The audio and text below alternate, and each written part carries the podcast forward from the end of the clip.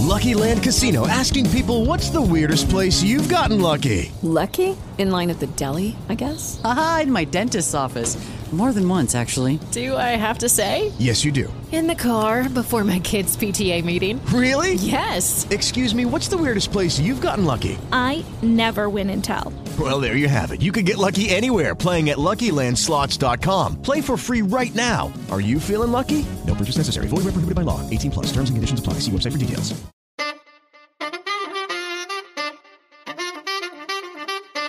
Bienvenidas, bienvenidos un jueves más a un nuevo episodio de De X a Z. Hola Clara, ¿qué tal? Hola Marichi, buenos días, tardes, noches. ¿Cómo estás? Yo tengo voz. Yo estoy fatal, yo estoy fatal, Sí. sí. Y esta semana no me lo estoy inventando. Esta semana es real. Yo llevo cinco días viendo mi vida pasar por delante de mis ojos. Bueno, ¿Y porque hoy? estás en tratamiento un poco fuerte e importante. Sí, Tampoco os conté, en detalle. no sé si os conté, pero bueno, tengo una condición estomacal, eso creo que sí que lo dije. Y entonces ahora estoy en tratamiento. Desde hace, hoy es el sexto día a lo mejor, de 10. Entonces estoy Muy realmente, empastillada, sí. realmente drogada. Un poco mal. Pero bueno, eh, he conseguido venir aquí. Sí, hoy teníamos que grabar el sábado. Hoy es sábado 2 de diciembre. Tenemos que grabar tres, pero solo vamos a grabar uno. Sí, porque yo, ¿Por qué? yo, sí, si hoy digo muchas tonterías, tengo excusa Mm. de que, bueno, estoy cerca de la drogadicción. Es lo Y más tampoco, cerca y tampoco se trata de que cada vez que estamos enfermas tú y yo, porque menuda rachita llevamos, Sí. tengamos que rescatar a alguien para que nos haga el podcast. No, y no ha querido venir nadie, es muy triste. Tampoco lo hemos pedido. Ya, esto también es verdad. Mm. El, Pero sí, bueno. eh, bueno, sí, yo me, me- me pasé 10 días de vacaciones Sí, y ahora... vacaciones en noviembre, ¿eh? Te has ido a la sí, playita, ¿eh? me he ido al calor, Bueno, pues ahora pero un fue horrible, o sea, ha sido horrible porque me he ido 10 días al calor, al de vacaciones, y luego me he ido 10 días a la drogadicción. Entonces, está siendo como un- un, No ha habido transición. Ninguna, ninguna. El día siguiente fue porque yo de repente decidí empezarlo el día siguiente. Bueno. No pasa nada. Bueno, vamos a... ¿De qué hemos venido a hablar hoy? Hoy hemos venido a hablar, No lo sabes. Hemos Sí venido lo a sé, sí lo sé. venido. sí lo sé, de la opinión de los demás, de la importancia de la opinión de los demás, Del miedo al que dirán. este tema. ¿A ti te importa? ¿Tú tienes miedo al que dirán? ¿A quién le importa lo que yo haga? ¿A quién le importa lo que yo diga? Esta canción me ha encantado. Yo soy así. La hemos pe- empezado a cantar antes de empezar el podcast. Yo, ¿Tienes miedo al que dirán? a ver, miedo al que dirán, no, miedo no. A ver, yo creo que es imposible que te importe cero Mm. lo que opina la gente de ti. Mm. Cero. A mí me suele importar solo lo que opina la gente que me importa, Mm. ¿sabes? Pero mm, yo creo que es imposible. Con la edad yo creo que cada vez me da más igual. una vieja ahora. Mira, yo de verdad. Yo, mi cabeza es una nebulosa. Tú eres tú, eres tú, tú, tú. O sea, dentro de ti hay un ser que a veces tiene 82 años. Bueno, es que soy un poco esta persona, ¿eh? Pero no, yo, es verdad, pero bueno, en la adolescencia siempre te importa más lo que piensa la gente de ti, ¿no? Yo creo, yo creo que llega un punto que dices, bueno, eh, me da igual. A mí también me pasa que me da muy igual lo que hagan los demás. Entonces yo creo que va un poco relacionado. Bueno, porque claro, es que, es que, bueno, ahora lo veremos, la persona que está todo el rato pendiente de, de que van a pensar los demás de mí, está todo el rato pendiente de lo que hacen los demás. Claro, eh, claro, exacto. Entonces yo creo que como a mí me da tan igual lo que haga la gente, pero de verdad que me da sinceramente igual, yo creo que cada vez me da más igual lo que piense la gente de mí. Es que en el fondo lo que haga el otro, Es que a mí me importa, sea, vamos, si a mí no me afecta, a mí me da igual. claro, porque es que lo hace con su vida y con sus cosas y, y- y ya. Sí. Pero bueno, voy a hacer un poco de... Acércate un poco más a esto, por Voy a favor. hacer un poco de, de, de historia de por qué, un poco evolutivamente, nos importa el que dirán. ¿Vale? Vale. Porque esto todo tiene nuestra forma de estar en este mundo. Contexto histórico. Bueno, sí, nuestra forma de estar como especie tiene su razón de ser. Hmm. Entonces, venimos, el ser humano viene de culturas colectivas, ¿no? De colectivos, de colectivistas, en los que era muy importante ser parte de un rebaño, de una tribu, de- Claro. de, un grupo. Esto ¿Vale? Entonces, era muy importante en ese grupo, en ese rebaño, que el grupo te aceptara. Es que si el grupo no te aceptaba, te podías morir directamente. Mm. ¿Sabes? Entonces, en, en esta etapa de la que venimos, si yo hacía algo o me miraban mal, significaba que eso que yo hacía era poco adaptativo, porque la única opción, la única el objetivo era sobrevivir. Claro, Vale, entonces, Mm. si el grupo lo que yo hago me critica, esa crítica significa que lo que yo hago es poco adaptativo. Claro. Entonces, poco adaptativo es peligroso. Vale. Entonces, esta, esta asociación, este me critican, la crítica es porque lo que yo hago no es adaptativo, por lo tanto estoy en peligro, se ha ido tejiendo a lo largo de la especie humana, porque no hay que olvidar que somos una especie, que los perros hacen unas cositas, los, los- las gaviotas hacen otras, y el ser humano Tenemos nuestras conductas. sí. hace otras, ¿vale? Entonces, adaptativamente o evolutivamente, el preocuparme, el estar atento a ser aceptado lo que hago, es funcional y es adaptativo. Vale. Tú imagínate que yo llegara ahí en el Paleolítico y dijera una barbaridad y el grupo me dijera, ¿pero qué dices? ¿pero qué tal? Bla, bla, bla", Y a mí me diera igual. Claro.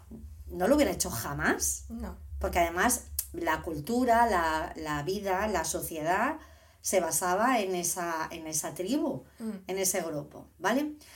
¿Qué ha pasado? Que el ser humano ha ido evolucionando hacia culturas más individualistas, Hmm. en los que cada uno, lo que hace cada uno es independiente, hacemos cosas diferentes porque le pedimos a la vida cosas diferentes. Ya no todos tenemos, como en esa época, el único objetivo de sobrevivir y que no venga un mamut o no, y nos coma vivo.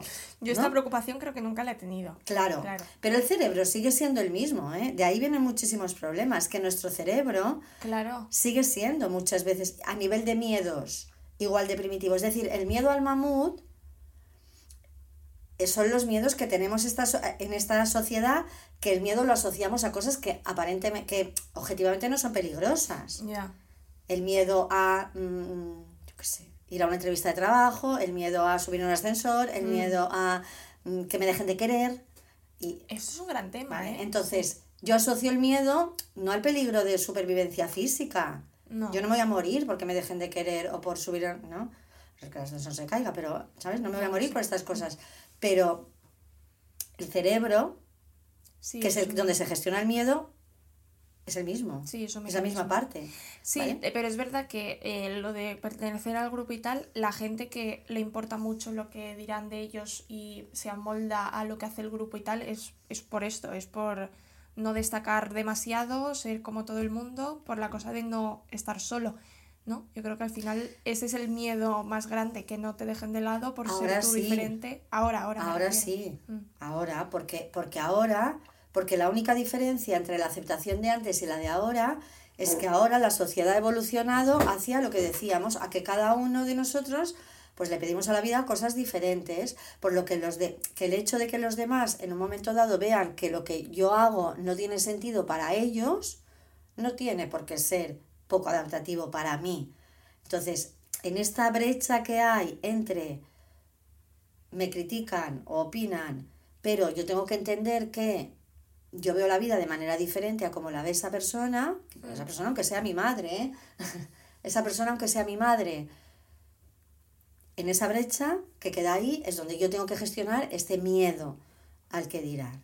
¿Vale? Porque ahí lo voy llenando de otras muchísimas cosas, que es lo que tú dices, al miedo a que me dejen de querer, a que mm, me marginen, a que piensen que soy tonta, que es lo que sea.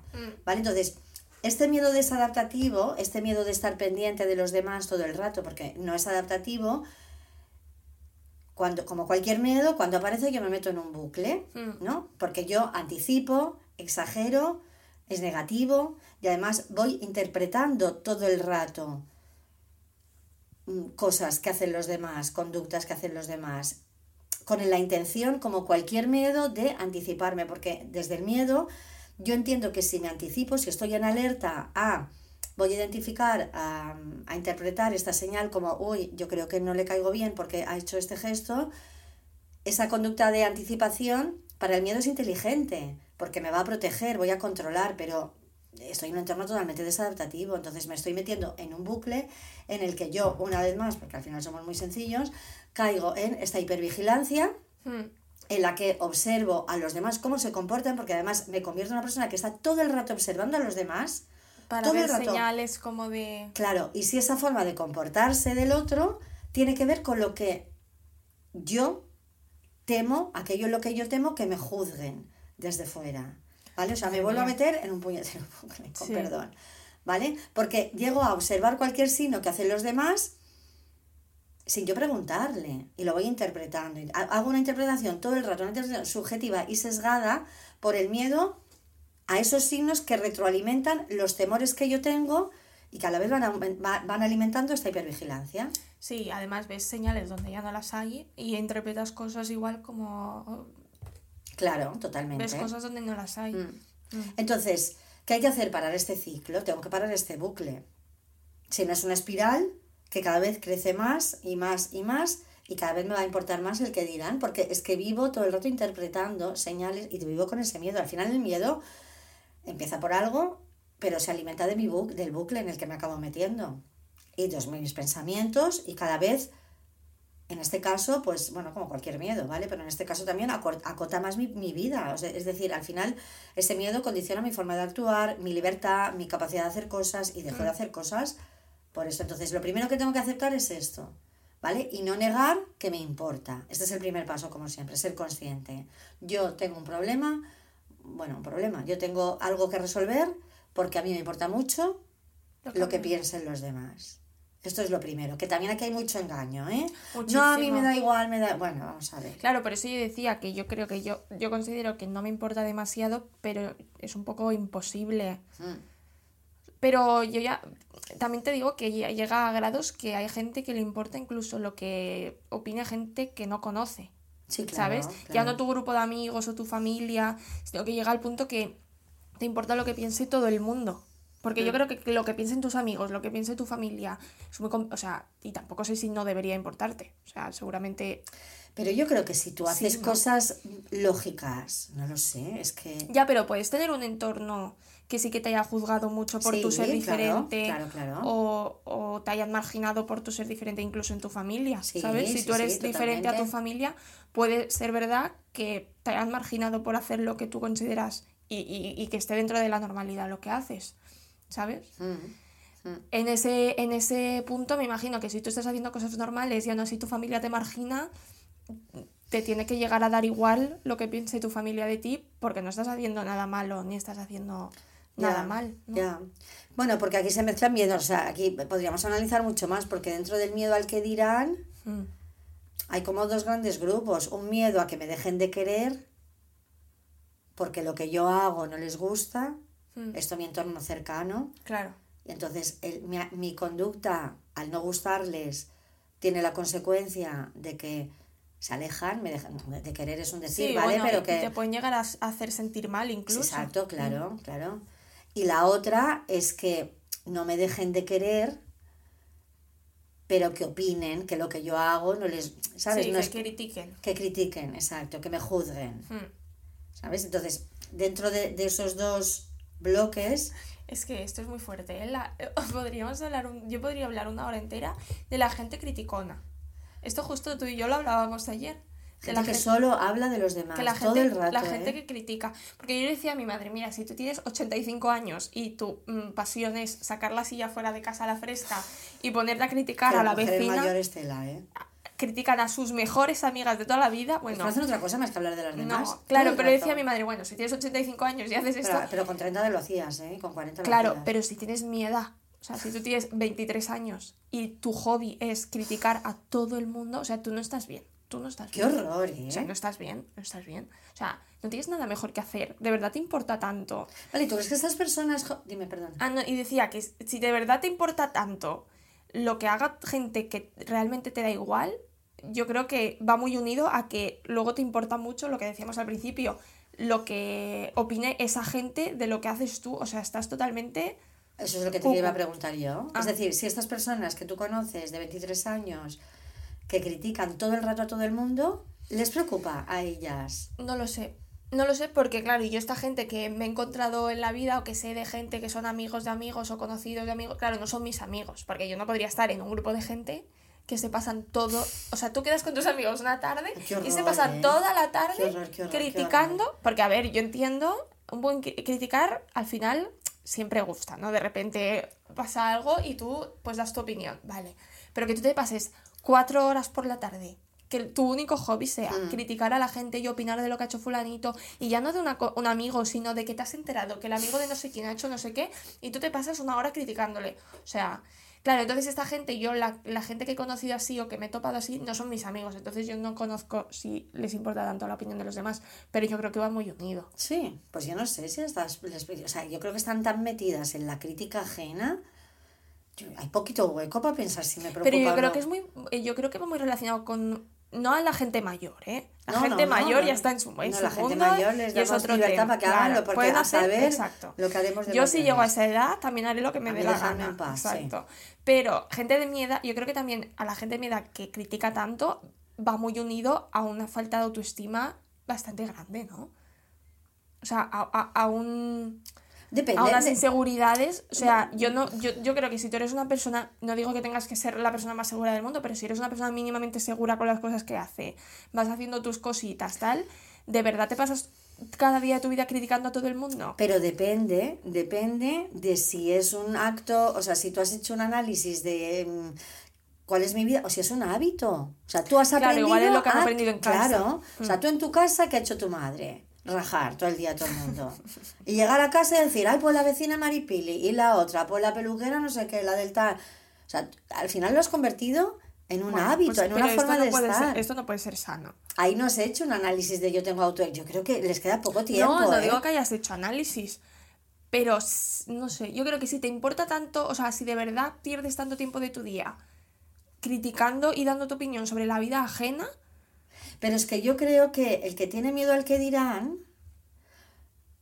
en el fondo es no es un miedo al que dirán. Yo el otro día esto lo escribía, o sea, no es, o sea, cuando yo tengo miedo al que dirán, tengo miedo a que los otros, en el fondo lo que tengo miedo es a que los otros piensen lo que yo no querría que pensaran de mí. Hmm. Es decir, al final es un miedo a lo que yo pienso de mí. hmm, Es decir, si a mí me da miedo que tú pienses que yo soy, am, yo qué sé, antipática, es porque a mí me preocupa mucho no ser antipática. ¿Me explico? En el fondo Sí. es una preocupación mía. Yo pongo en el otro ese, ese miedo Ya a lo que yo no quiero que me, Mm. que me vean, ¿vale? Que es un miedo mío. Pero yo creo que la crítica, el hablar, el hablar por hablar, yo creo que este perfil está bastante alejado de lo que es el miedo a que dirán, ¿eh? igual este perfil puntual, sí. Sí, sí. Pero, pero, que la persona que le importa lo que diga la gente de ellos está muy pendiente de lo que hace todo Esto el sí, mundo. sí, hombre, claro, porque estás en este bucle de observar todo el rato. Por eso, por eso. Entonces yo creo que ahí puede ir un poco unido. La persona que está cuco y critica todo el día, pues mira, no lo sé. No lo sé, porque esta persona tiene muy pocas Mm. Eso, eso es diferente. Pero que estás pendiente y incluso puedes llegar a... Yo decía lo de la autoestima porque al final puedes llegar a... No de la persona que critica, ¿eh? de la persona que le importa lo que diga la Sí. gente. Llegas a cambiar actitudes o cosas que tú harías, haces otras Claro. solo por la cosa de adaptarte y eh, que no digan que yo, que no piensen que yo tal. Por eso decía lo de autoestima, porque llegas a adaptar, llegas a no ser tú y no hacer las cosas que tú harías Claro. por no salirte de lo que tú crees que los Ah. demás opinan de ti. Yo creo que, sinceramente, a nadie le importa tanto lo que haga nadie. Y si le importa. No, porque además es una, eh, como todo, ¿eh? cuando la cabeza se pone en el rollo este miedo es un poco totalmente egocéntrico. Claro. es que todo el mundo está pensando en ti, Y mirándote, observándote. opinando, nada, la A gente nadie va a su rollo. importa lo que Ya, hagas. Pero lo que dices es importante porque eh, ¿de dónde viene este miedo? ¿Vale? Hemos dicho Hmm. que evolutivamente podía venir, pues eso, de ser tribu y tal, y era adaptativo. Pero aquí viene de tres cosas fundamentalmente. Una, de lo que acabas de decir, de no ser asertiva. Como yo no soy asertiva y sé poner límites, es decir, sé defender de alguna manera o, o- o, sí, sacar a la luz lo que pienso o lo que quiero hacer, tengo ese miedo. Tengo Mm. ese miedo, entonces no me convierto en una persona asertiva, que soy incapaz por el miedo al que dirán, entonces yo me callo. Y me callo significa que no pongo límite o que hago lo que el otro quiere hacer, porque madre mía, ¿cómo ahora hago esto?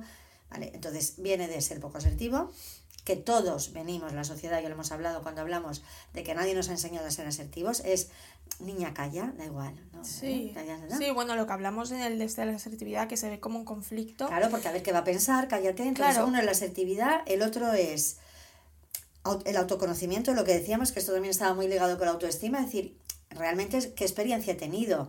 Si yo en mi historia de vida no la de la especie humana, sino la mía, en determinadas situaciones, decisiones que yo he tomado que han, han sido criticadas por mi entorno cercano y muy criticadas, yo desde entonces es bastante probable y adaptativo que desarrolle una hipervigilancia como muy específica cuando vuelve a pasar, ¿vale? Porque a mí se me ha criticado mucho, yo he crecido, que cada vez que me he salido un poco del camino marcado, se me ha criticado de una manera, pues, que me ha impactado. Entonces es normal que yo estas experiencias vividas generen a mí un poco este miedo, porque ha habido consecuencias de mis decisiones claro. a nivel de afecto.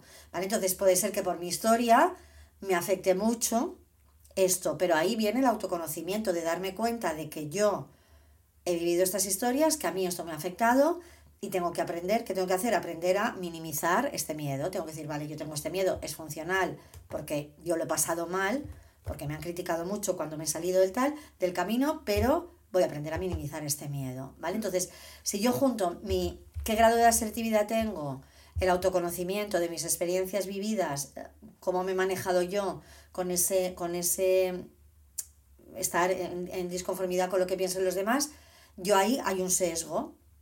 Entonces yo tengo que conocer mi sesgo. ¿Cómo en esta situación de el miedo a qué dirán, cuál es mi sesgo? ¿Sabes? Entonces conocer eso normaliza mucho. Me daré cuenta de que ahí se pueden concentrar muchas de mis preocupaciones. Entonces yo tengo, por un lado, la asertividad, por el otro, ese autoconocimiento que me hará ajustar las expectativas de mi miedo, porque entenderé de dónde viene, y ese sesgo que yo tendré que aprender a minimizar y decir, vale, yo tengo miedo al que dirán, porque yo he vivido experiencias en las que yo he tenido consecuencias cuando yo me he salido de algo, he sido criticada. ¿Yo qué quiero hacer? Yo quiero seguir haciendo lo que yo considero que tengo que hacer entender este miedo y aprender a colocarlo. Y eso es lo que tengo que hacer. Tengo que aprender a relativizar el miedo porque es funcional. Todos los miedos vienen de algo, ¿eh? No vienen de, no, no caen del cielo los miedos. Eso te iba a preguntar. Mm. Si todo este miedo al que dirán, o sea, obviamente no, ¿cómo me puede importar a mí que, sino un miedo real al que dirán y que tú adaptes tus comportamientos y lo que dices y lo que haces por miedo, por este miedo, esto siempre viene de fuera. Esto siempre... Bueno, porque culturalmente y además, como hemos dicho, evolutivamente la tribu, pero si tú te vas, por ejemplo, a la, a la sociedad más cercana, es decir, por ejemplo, porque en los pueblos importa más. ¿Por qué? sí. ¿Pero por qué? Porque todo el mundo se conoce, porque es más tribu. Claro. El anonimato ayuda, No, facilita claro. el que te importe poco. Si tú No, ahora yo salgo con una maceta encima de la cabeza, Hombre, a ver, yo creo que... me mirarán. Pero, pero nadie me va a decir, o sea, sí. No, Pero, pero eh, a un sitio pequeño, mira a la hija de no sé quién, mira a la madre de no sé cuál. Lleva y ya una está. en la cabeza. Lleva una- y en cinco minutos todo el pueblo lo sabrá. Hombre, yo Entonces, veo un tío cuanto con una más maceta en la cabeza... Pero ves, cuanto más tribu, Sí, sí, sí. más no, no, es importancia de la opinión de los demás. Esto es un tema. Entonces, claro, la sociedad también ha ido a que, pues, aparte de la conducta más individualista que hemos, ¿no? De la sociedad más individualista, en que la forma de ver la vida ya es diferente, cuanto más espacios más grandes, sociedad más grande y más tal, menos importa eso. Dime. Yo tengo una pregunta que no se tiene mucho que ver y no sé si yo, dada mi grado de drogadicción, voy a poder exteriorizar, pero llevado esto a las redes sociales, igual no es miedo al que dirán, o sea, esto, el miedo al que dirán se junta mucho con la imagen que tú quieres dar, ¿no? O sea, tú, Claro. claro, tú te haces como una imagen de lo que tú crees que sería tu yo ideal para encajar donde sea que quieras encajar, entonces tú actúas como esta persona, que es lo que hablamos de las personalidades, que esto por otra parte está muy bien, que a mí me encanta, ya lo sabes. Pero, a ver, en las redes sociales yo creo que también hay mucha cosa de querer aparentar y querer... Esto podría... Se podría ligar un poco... Sí, pero la red social es mucho más fácil porque tú te generas un yo digital. Claro, pero muchas veces, pero muchas veces Más fácil porque es un yo digital, solo ese. Por eso, y se- enseñas lo que quieres enseñar en el momento que quieres es enseñarlo. fácil. Pero por eso, y por porque es tan fácil, yo creo que también muchas veces se cae en el querer dar una imagen que igual está muy alejada o algo alejada de la realidad. Pero es que yo creo, y yo no vaya a ser la que defiende las redes sociales, pero ¿quién se, quién se expone a una red social queriendo ser criticado? No, queriendo ser criticado, no. Pero por ejemplo, tú tienes una pareja. O sea, yo, gente de mi edad que tiene pareja y eh, se pelean cada dos días, pero suben una foto al día, ¿sabes lo que te quiero decir? Por decir algo. O sea, yo esto lo he visto. Sí. He visto parejas que se caen fatal, pero cada fin de semana suben que están cenando aquí, cenando no sé qué. Sí. Esto es un poco lo mismo, ¿no? Bueno, pero como antes iban a misa los domingos la familia feliz y luego se mataban, es lo mismo. Por eso es, es- vuelve a ser lo mismo de aparentar y querer ser una persona que no eres por la cosa de que los otros lo vean y, el- y la lo que los otros opinen, lo que son los otros digas, ¿no? Sería como una extensión más de, del aparentar. Sí, pero socialmente siempre ha sido así.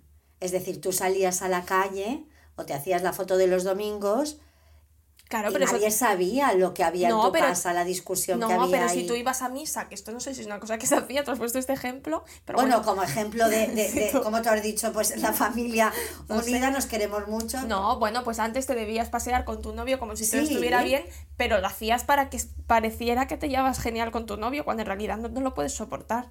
¿Sabes lo que te quiero decir? Sí, Pues eso es lo que estoy diciendo, que yo creo que el tú dar una imagen en redes sociales que está muy alejada de la realidad, no digo que tú te vayas de viaje y subas cuatro fotos, porque eso es la realidad, pero que pues Que este ejemplo, eso, o la familia que te llevas fatal con tu madre, pero eh, subes una frase súper bonita, ¿sabes? O sea, e- e- eso es una vez más querer aparentar una realidad que no es la tuya por la cosa de que los otros se piensen que tú tienes esta realidad y que tú eres así y que te llevas genial con todo el mundo de tu Mm. entorno.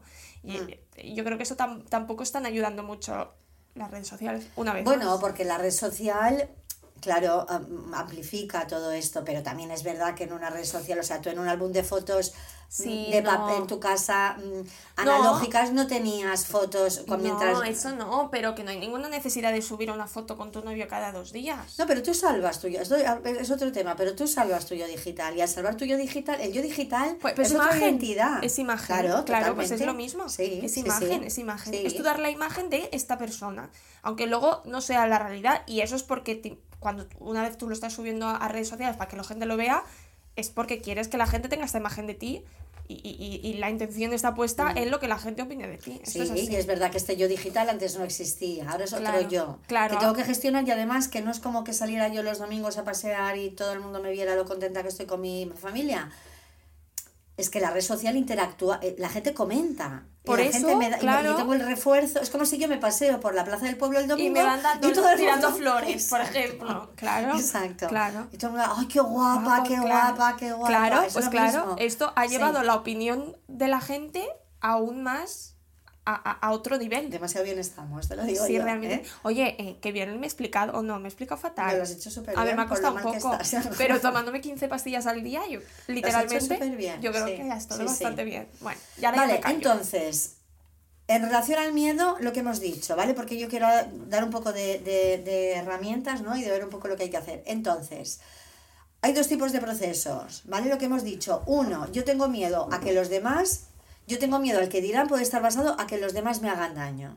Entonces, este miedo es lógico, ¿vale? Porque es valioso para mi seguridad identificar que otra persona me puede hacer algún daño, para así prevenir y actuar de un modo, ¿vale? Entonces, este estado de alerta, hasta aquí bien, Vale. ¿vale? El problema surge cuando centro toda mi atención en esta posibilidad de que alguien me haga daño, alguien opine algo que me va a hacer daño, me centre ahí y me mantenga, lo que hemos dicho, en este estado de alerta, tratando de adivinar los posibles peligros que los demás me pueden producir. O sea, vivo en, en el y sí, y sí, y sí, y sí, ¿vale? Claro. Y aunque no haya indicios razonables de que eso vaya a, a- a suceder, o exagerando la probabilidad de que eso ocurra, o anticipando un futuro en el que si pasa parece que va a ser catastrófico, y luego ya, si algo hemos aprendido ya en todos estos podcasts, es que la situación anticipada, luego si se convierte en real, para nada tiene que ver la gravedad, ¿no? La intensidad de, de- Claro. de lo grave con lo que la situación imaginada es. Y que una vez más tú no eres un, un ser inerte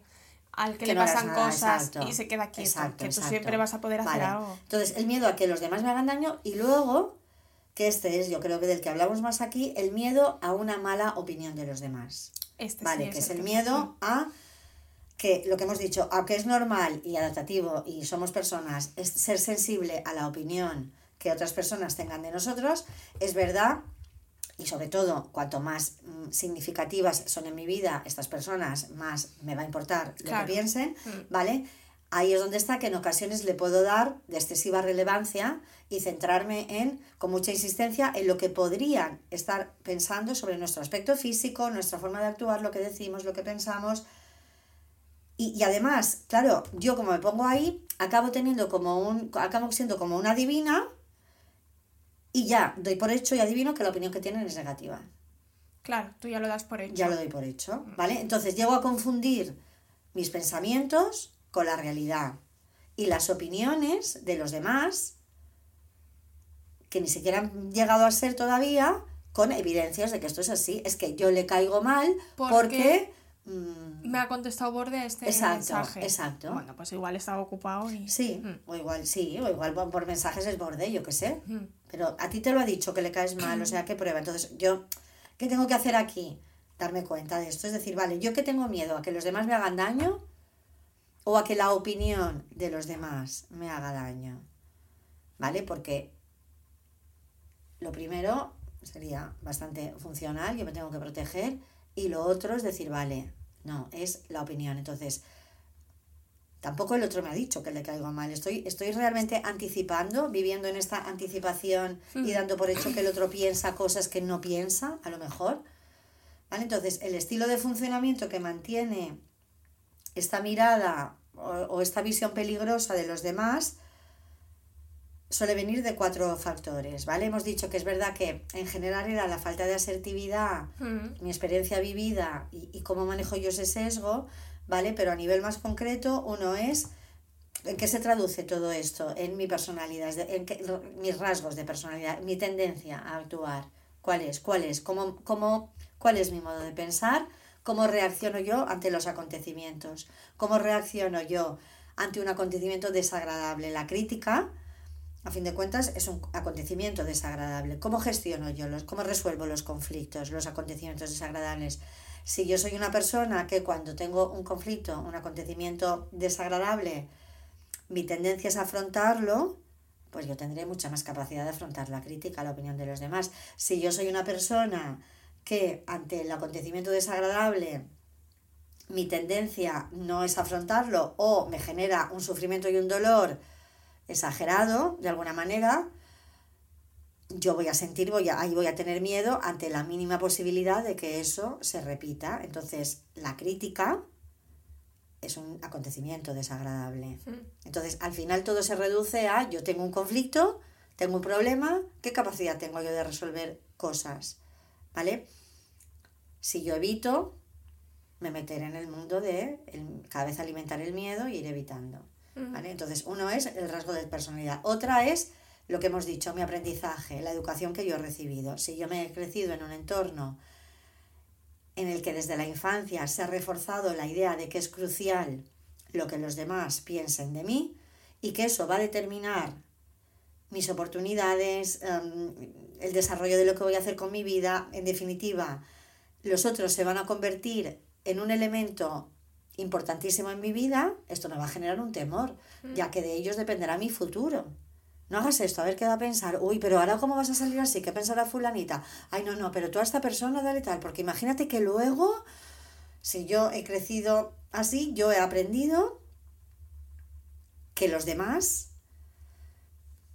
lo que los demás piensen de mí es súper importante en mi vida, ¿vale? Entonces ahí es donde decíamos, vale, yo me tengo que dar cuenta, tengo que- ahí está el autoconocimiento, decir, vale, ¿este miedo de dónde viene? Ostras, pues viene porque Pues es que mi porque madre, mi hasta padre, 10 años todo el seguidos. 10 años, 20 años, Bueno, desde que tienes conciencia. sí. bueno, sí, exacto, ¿vale? Pero Mm.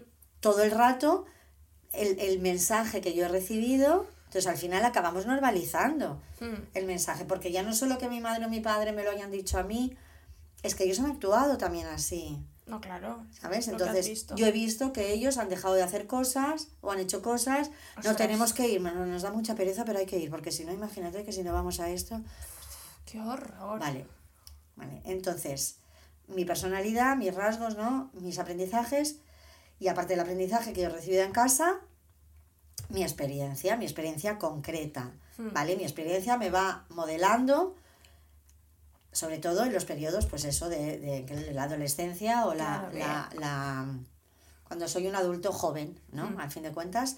Entonces, Claro, ahí es lo más crítico, es lo que te decía.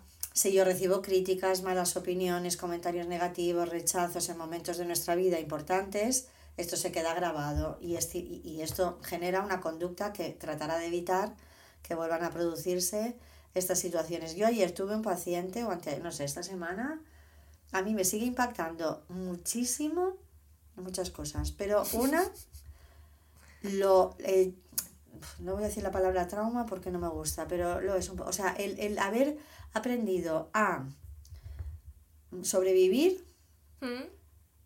cuando en tu instituto se han metido tanto contigo. Ay, qué horror. Es horrible, ¿eh? Es tremendo. Qué ¿eh? horror. Por ser gordo, esto por ser habría que por un a asunto físico, ¿eh? Ya.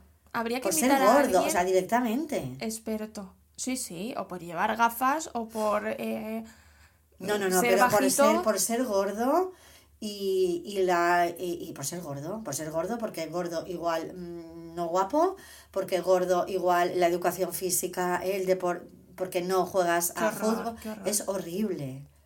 O sea, y tú recordar, yo, es verdad que cuando tengo delante a, a alguien que recuerda cómo le trataban, mm, fatal. me, me, me genera tanto sufrimiento. Ya. Ya, ya.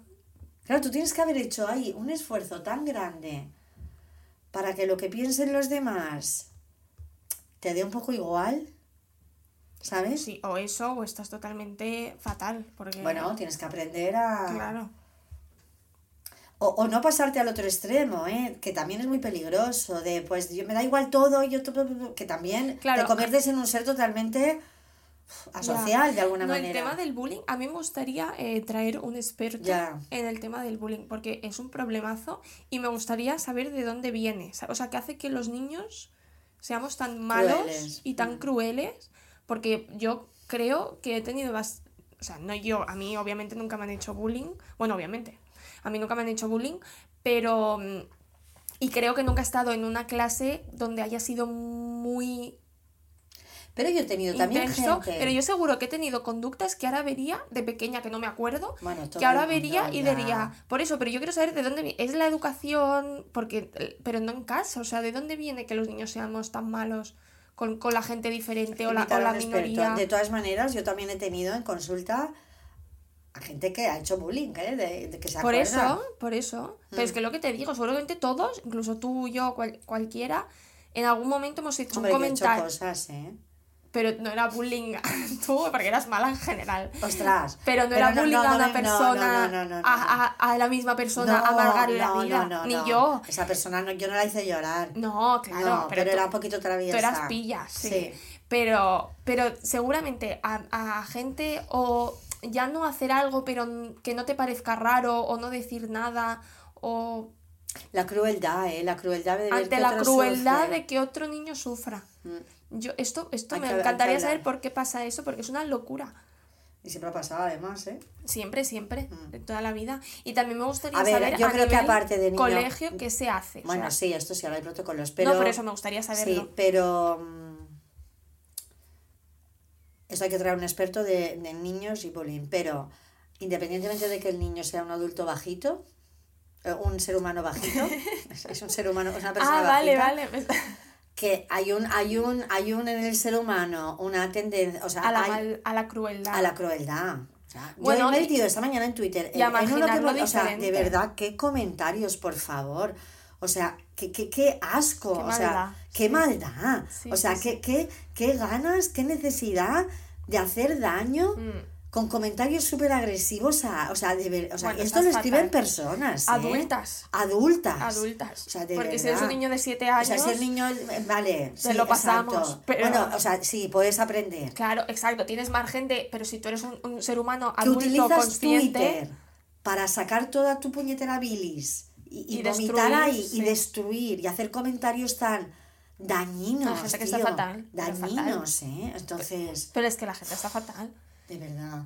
Claro, Bueno, por eso digo que yo esta crueldad sí es muy fuerte. Y, a- y, y esta gente que lo ha pasado tan mal, tan joven, pues sí llega un punto que tienes que aprender a que te dé igual, porque es que si no, mm, mm, ¿qué haces?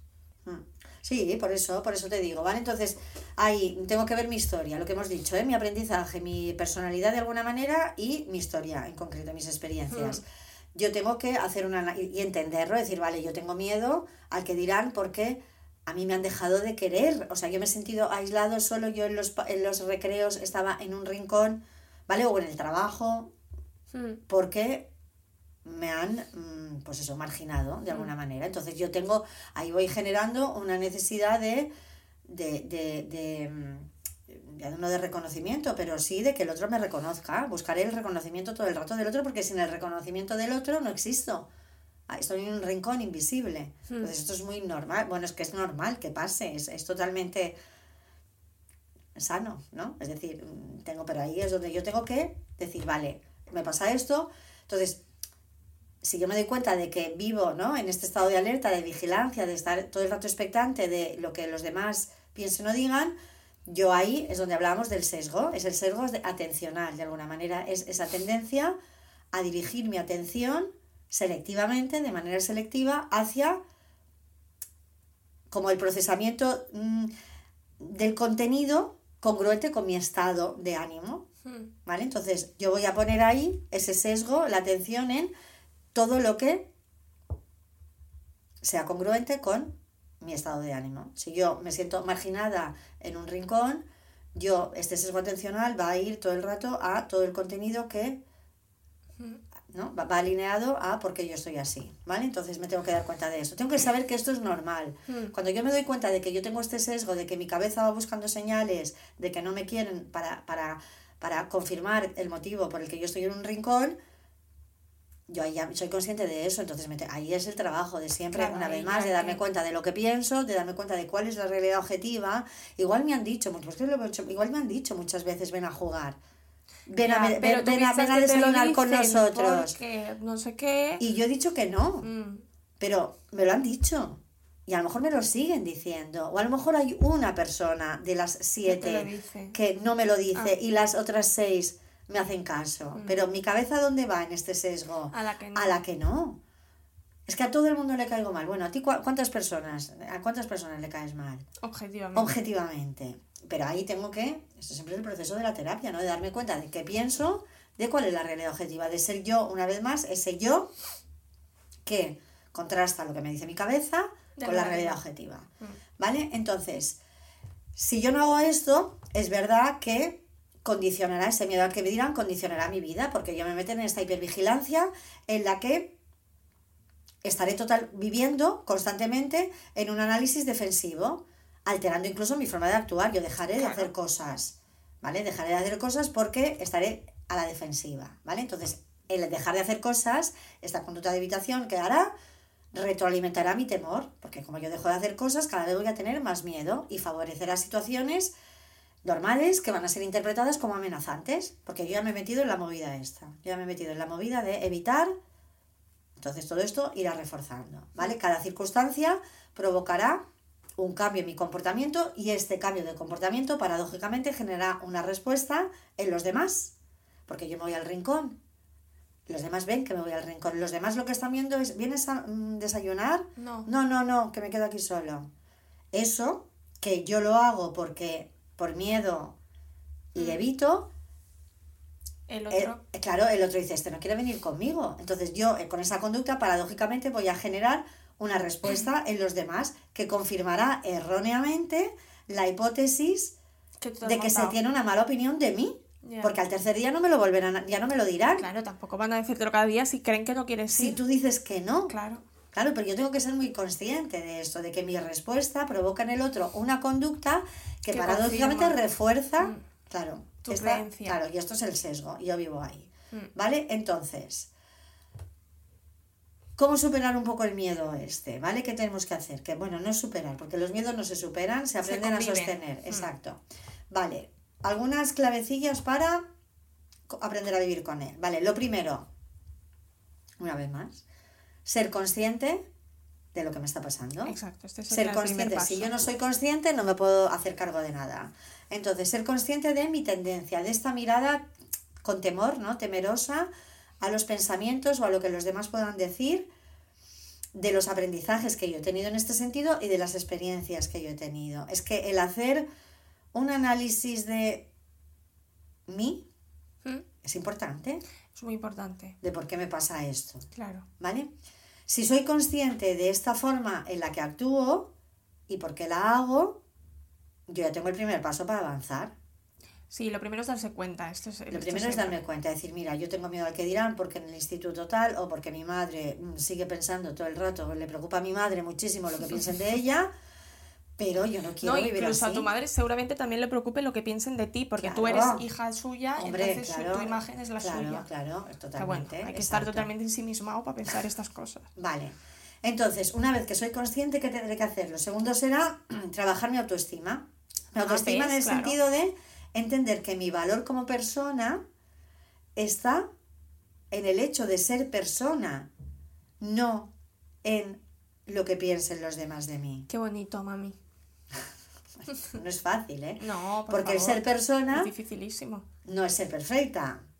El ser persona es saber, ser consciente de mis limitaciones, de mi fragilidad, de mis cualidades, de mis fortalezas, de mis defectos, de saber que no le voy a caer bien a todo el mundo Esto es imposible. y de que alguien en algún momento me va a criticar. ¿Vale? Claro, claro, claro, sí, pero eh, es verdad que la autoestima está también ahí, en, en aceptar que no le puedes caer bien a todo el mundo y tiene que llegar a darte igual no caerle bien a todo el mundo, igual que a ti no te cae bien todo el mundo. Pero ¿no? esto, una cosa muy típica es que yo a veces me encuentro gente que dice, personas que dicen, Buah, es que fíjate, porque ¿qué pensará mi jefa de mí y tal? ¿Y tú qué piensas de tu jefa? ¿Te cae fatal? Esto es lo que te estoy ¿Se diciendo. está cayendo fatal? Claro. ¿Tu jefa? O sea, ¿Tú qué piensas de tu tú jefa? no le caes bien a todo el mundo, pero es que a ti tampoco te va a Claro. caer bien todo el mundo. Exacto. A mí me encanta la frase, a ver si te gusta a ti, de no aceptes una crítica de quien no aceptarías un consejo. Es verdad, sí. ¿Qué te parece esta Está frase? bien, Esta frase es verdad. Mm. O sea, tú no, tú no puedes aceptar una crítica de alguien que no le pedirías consejo. Exacto. Totalmente. Esto hay que aplicárselo, ¿ves? Mm. Claro. O sea, es eso. Tú te estás criticando, pero tú a tu jefa le preguntarías qué opina de algo. Le estás dando valor a una persona que para ti no tiene ningún valor. Exacto, claro. Sí. Entonces, esta frase hay que Sí, aplicársela. sí, sí.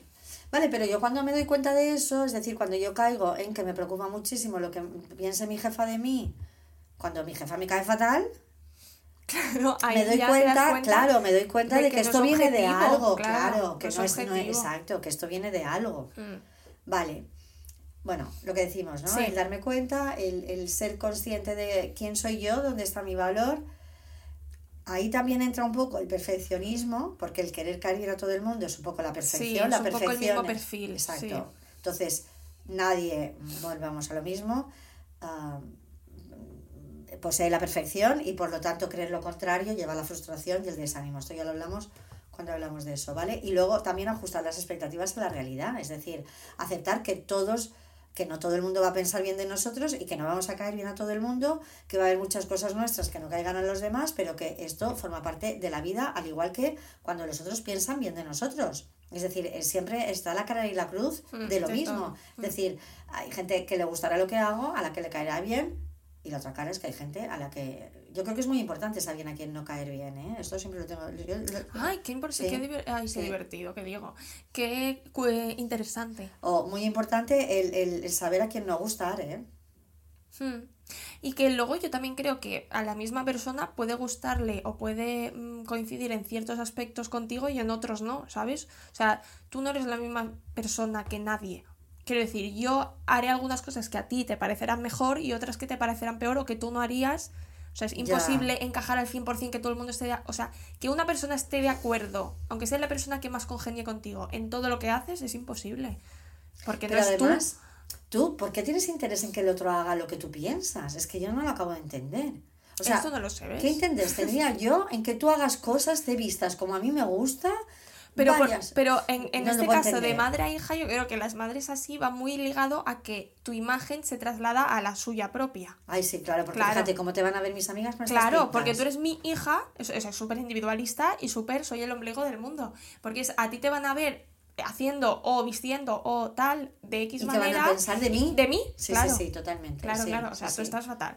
Sí, no, yo no, ¿eh? No, Ah, no. Ah, vale. Ma- Ah, Sabes- Maripili, estás fatal. Vale, entonces, eso, ¿vale? Darme cuenta de que no le voy a caer bien a todo el mundo y Que tal. tampoco tienes ningún interés. Y luego, eso. si yo quiero trabajar eso, lo que hemos dicho, tengo que buscar como, como pruebas de realidad, ¿no? Evidencias incuestionables, situaciones objetivas, que yo observo, analizo objetivamente lo que pienso e interpreto a partir de un hecho o acontecimiento. Es decir, vale, todo esto que me estoy montando es, La- ha- ha- la ha- ha- se ha- ha partido, se ha iniciado en una prueba de realidad objetiva. Siempre la clave es ese yo que observa y es el listo de la película, que se da cuenta de lo que pienso y lo contrasta con la realidad objetiva. Hmm. Ese es el listo, ¿vale? Y para perder el miedo a estos comentarios negativos o críticas, esto es un miedo más generalizado a resolver un conflicto, una situación desagradable. Al final una crítica es una situación. Cuando yo he trabajado todo esto, la crítica en concreto será una situación desagradable. En la que si yo he trabajado mi autoestima, el yo tengo esta opinión, me posiciono en esta situación y tú estás en contra, tenemos un, un desacuerdo, yo ahí tengo que ser asertivo, tengo que haber trabajado la asertividad y saber resolver un conflicto. No deja de ser un conflicto, Ya.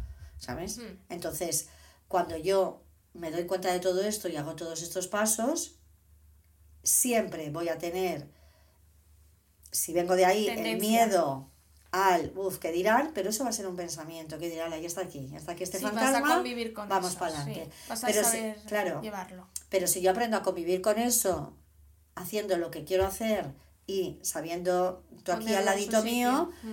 ese miedo irá desapareciendo. Claro, será lógicamente. menor. Es que cuanto más bombo le das, más grande se Es hace. que este miedo se ha generado como cualquier miedo a vivir yo en el bucle de interpretar Claro, situaciones, de repetición. de tener conductas de evitación que el otro ha interpretado como que yo mm, hago cosas y meterme en esta historia. Claro, es un bucle. Esto se deshace, ¿eh? No, se, no es difícil deshacerlo, pero tengo que saber qué pienso, saber de dónde viene eso y saber qué persona quiero ser yo. Quiero ser la que se queda en un rincón o quiero ser la que va a desayunar con mis compañeros.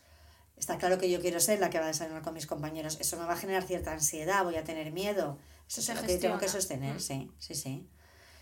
¿Qué te parece? Me ha parecido un temazo. A ¿Sí? mí me ha encantado, sí. Espero que pueda servir de ayuda. Yo no te he preguntado si a ti te importa lo que diga la gente de ti. ¿Tú qué crees? Yo, yo, yo espero Yo que mi opinión... Yo, Yo creo que a mí... de espero que mi opinión sí que te importe, porque es la más importante. Sí, pero a mí me da igual ¿eh? lo que piensen los demás, realmente. Incluso yo. A ver, lo que pienses tú de... No te da igual, porque a nosotros sí que nos pides opinión y, y consejo. Sí, pero luego, sí, o sea, yo, sí, es verdad. Hombre, obviamente la decisión luego la tomas tú, pero, Pero no te da tomaría... igual, si no, no la... No, o sea, pues claro, porque yo pido consejo a, a- a gente Claro. que me puede ayudar. Pero eso es porque la para Claro, pero, pero yo pido consejo no porque, no porque me importe, a ver, no porque el juicio vuestro me importe, sino porque vuestro consejo me puede ayudar a mí a Claro. resolver, para tomar una Por decisión. eso, pero confías en nuestra opinión. Eso sí, Eso sí, pero claro. es diferente. No es porque me importe el juicio, sino porque vuestra, la información que me vais a, vais a aportar me va a ayudar a mí decidir. Ah, pero por ejemplo, a mí tu juicio sí que me importa. O sea, si tú me dijeras, eh, esto lo has hecho fatal, no esto, yo qué sé, un, un algo, sino es, te has comportado fatal o me has decepcionado haciendo esto, yo de tu criterio sí que me fío. Ay, pero me has decepcionado, es muy feo eso. Claro, por eso, pero si tú me, yo de esos, eso a mí sí que me afectaría. O sea, tu juicio, sea a bien o a mal, a mí sí que me afecta. Sí, pero a lo mejor, ya no es por echarme flores, ¿eh? pero a lo mejor que yo me pusiera en una situación de me has decepcionado tendría que ser algo Muy fuerte. tan grave Por eso, por eso, claro. que pero, no es me has decepcionado porque te has puesto, has sido vestida y te ha visto mi amiga Maripili, No, madre mía, o sea, no, por eso te digo. Tendría que haber hecho algo muy fuerte. Da igual, pero el, el juicio positivo también me afecta. ¿Sabes? O sea, yo tu opinión sí que me importa, claro que sí. A que yo haga, Pero haya hecho algo sí. bien o mal. Pero yo creo que es porque no, no opinamos de, de cosas súper banales, o sea, no porque no damos importancia a... No, y porque yo estoy de acuerdo con tu criterio. Entonces, tu juicio se traduce un poco en lo que yo considero que está bien. ¿sabes? Si yo no estuviera de acuerdo con tu juicio, no, no creo que no me importaría tanto. Pero aquí Pero yo creo que también que mi sí- juicio, y esto a lo mejor por deformación profesional o porque yo también soy así, como era así, acabé en esta profesión, no lo sé, pero yo creo que también mi juicio o sea, creo que me cuesta mucho juzgar a las personas. Bueno, es muy objetivo, pero por eso me fío de tu juicio. Es decir, lo que puedo hacer a cualquiera de mis hijos, no, no todos mis hijos van a hacer lo mismo. Y a lo mejor van a hacer cosas totalmente contrarias y su posición en la vida va a ser diferente, pero para mí uno no va a ser mejor y otro peor. Pero porque se. Pero Porque pensar en esa persona, cómo es esa persona. ya, ya, ya, sí. Sí, sí. Entonces, cuando llegamos a este extremo de me has decepcionado, tiene que ser algo tan superior a todo esto Claro, de tiene no que ser aceptar. algo muy grave. ¿Sabes? Que, que, hombre, claro, es que si tu madre objetiva, tu padre, porque yo también, sea mi madre o mi padre, mira que Claro. yo hago cosas que con mi madre no tienen nada que ver, pero si de repente, por encima de todo esto, Te dicen, has decepcionado. Sí, esta frase es muy fuerte. Pero bueno, que a mí tu juicio, igual que el de mis hermanos, a mí me importa y, y me, Sí. y me impacta, obviamente. Pero porque es gente, una vez más, de la que yo cogería un consejo. Entonces, Mm. vuestra crítica sí que me importa. pero por ejemplo, yo creo que aquí también, claro, lógicamente, porque te quedas con lo esencial, pero si tú has tenido, por ejemplo, yo he tenido una madre que mi madre tiene que haber flipado con muchísimas cosas que yo he decidido sobre mi vida. Sí, pero nunca te ha- Nunca me ha juzgado. No. Nunca. Y de pie pensar que estoy majada perdida, que, porque no he hecho nada de lo que hubiera hecho ella. Porque sois muy diferentes. Totalmente, pero a mí no me ha juzgado nunca en No. mi casa, nunca me han juzgado y siguen sin juzgarme cuando todavía les cuento cosas que, bueno, les igual. entretengo, ¿no? No, eso sí. Eres Pero- como el payaso.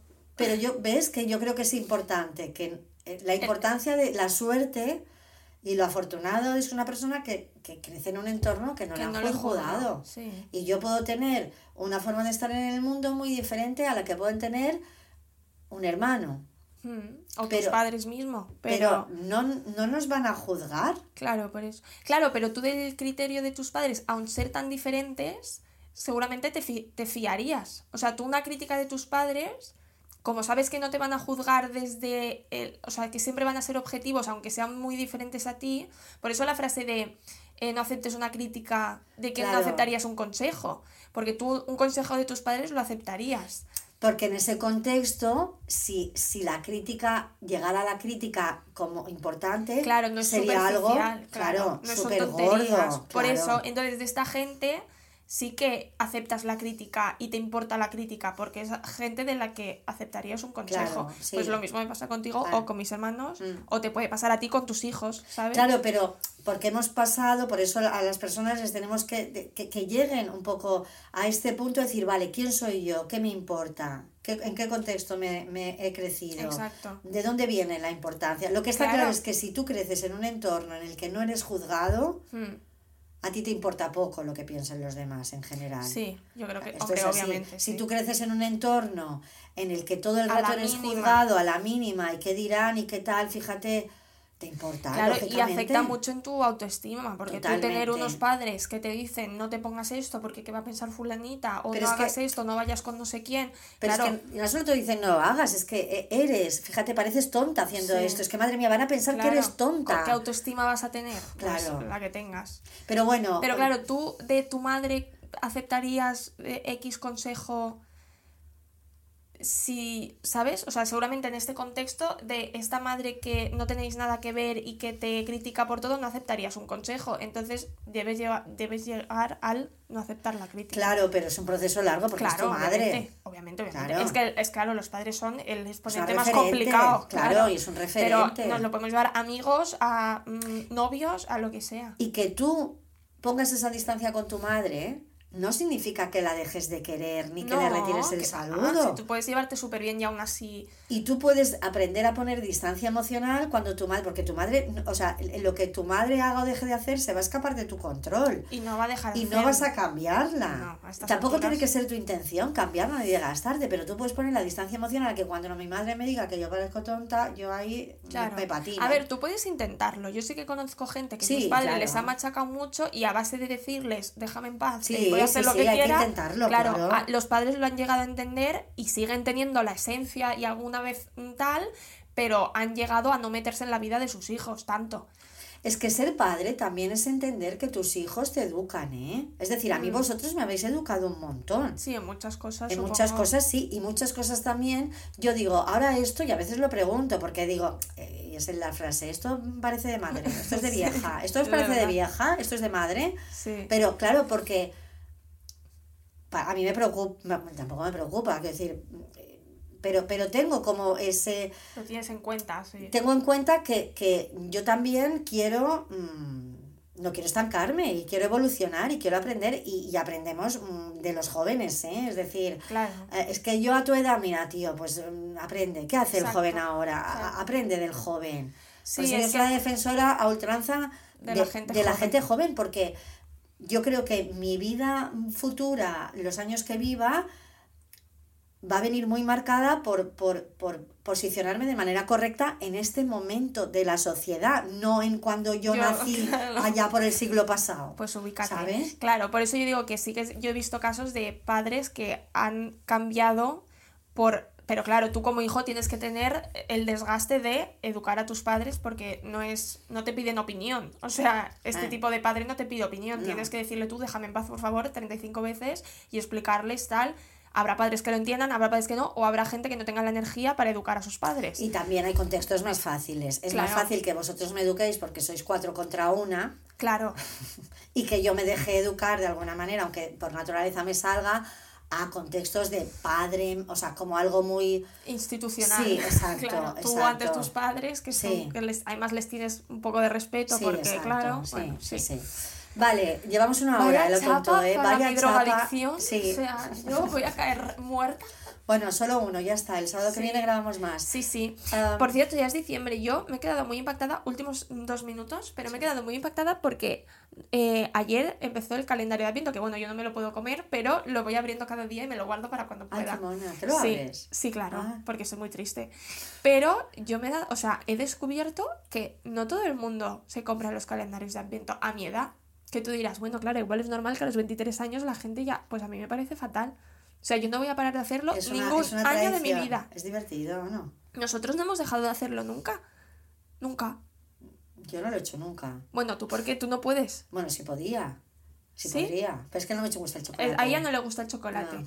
Y, y- pero nosotros no lo hemos dejado de hacer No, nunca. no, no. es Nunca, es nunca. una institución. Y, y mi hermano mayor tiene 27 años y Claro. lo seguimos haciendo. Pero es que yo no voy a dejar de hacerlo jamás. ¿Te acuerdas? Fue el año pasado que escondió, que nos hizo la trampa. ¿Qué, qué hizo? ¿Tú te acuerdas? Ay, mira, no lo sé. No, Esto ¿te- no lo hemos descubierto nunca. Ya, de repente hubo como un misterio. Mira, es que está fatal. Sí, es Jorge que, pues, en si- casa. Si, no habéis escuchado los podcasts anteriores, pero eso no fue un amigo invisible o algo así. Mira, no sé. No, fue, fue en el, en el calendario del kinder o de no Sí, qué. pero hacíamos un, un Ay, amigo yo no sé, invisible. estas cosas Mira, hace cosas Bueno, no lo sé. Venga, vamos a dejarlo aquí. Sí, Um, em, nos vemos el jueves que viene. sí. Quedan dos podcasts antes de Navidad. Luego Luego en Navidad, vacaciones. Sí, Ay, luego bien. en Navidad habrá dos semanas que ya veremos qué hacemos porque además nos vamos de, Viaje. de vacaciones. Venga. Somos gente muy internacional. Venga. Y, y ya veremos qué hacemos. Pero bueno, ya lo explicaremos. Lo que el- hacemos, no, podcast no habrá. No, pero que ya les explicaremos. no me hagas trabajar. Las semanas que no estaremos. No, no, por Dios. Dios nos libre. Y antes de Navidad tenemos que hacer un especial Navidad. Venga. Que esto es una cosa que a mí me encanta de ¿Y repente. de qué hablaremos?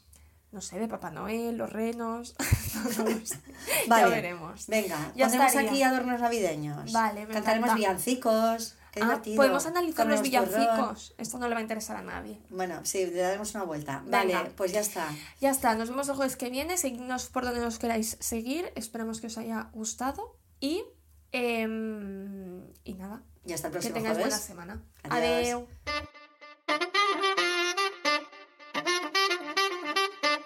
With the Lucky Land slots, you can get lucky just about anywhere. This is your captain speaking. Uh, we've got clear runway and the weather's fine, but we're just going to circle up here a while and uh, get lucky. No, no, nothing like that. It's just these cash prizes add up quick. So I suggest you sit back, keep your tray table upright, and start getting lucky. Play for free at LuckyLandSlots.com. Are you feeling lucky? No purchase necessary. Void where prohibited by law. 18 plus terms and conditions apply. See website for details.